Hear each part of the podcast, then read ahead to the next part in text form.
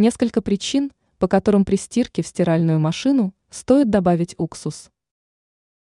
Несмотря на то, что сейчас в магазинах огромный выбор стиральных порошков и средств для стирки, есть хитрости, которые повысят качество стирки.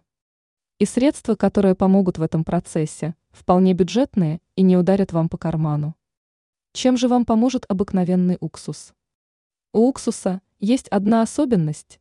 При его добавлении в стиральную машинку вместе с порошком он не позволяет удалять мыльный налет с вещей и делает ткань более мягкой.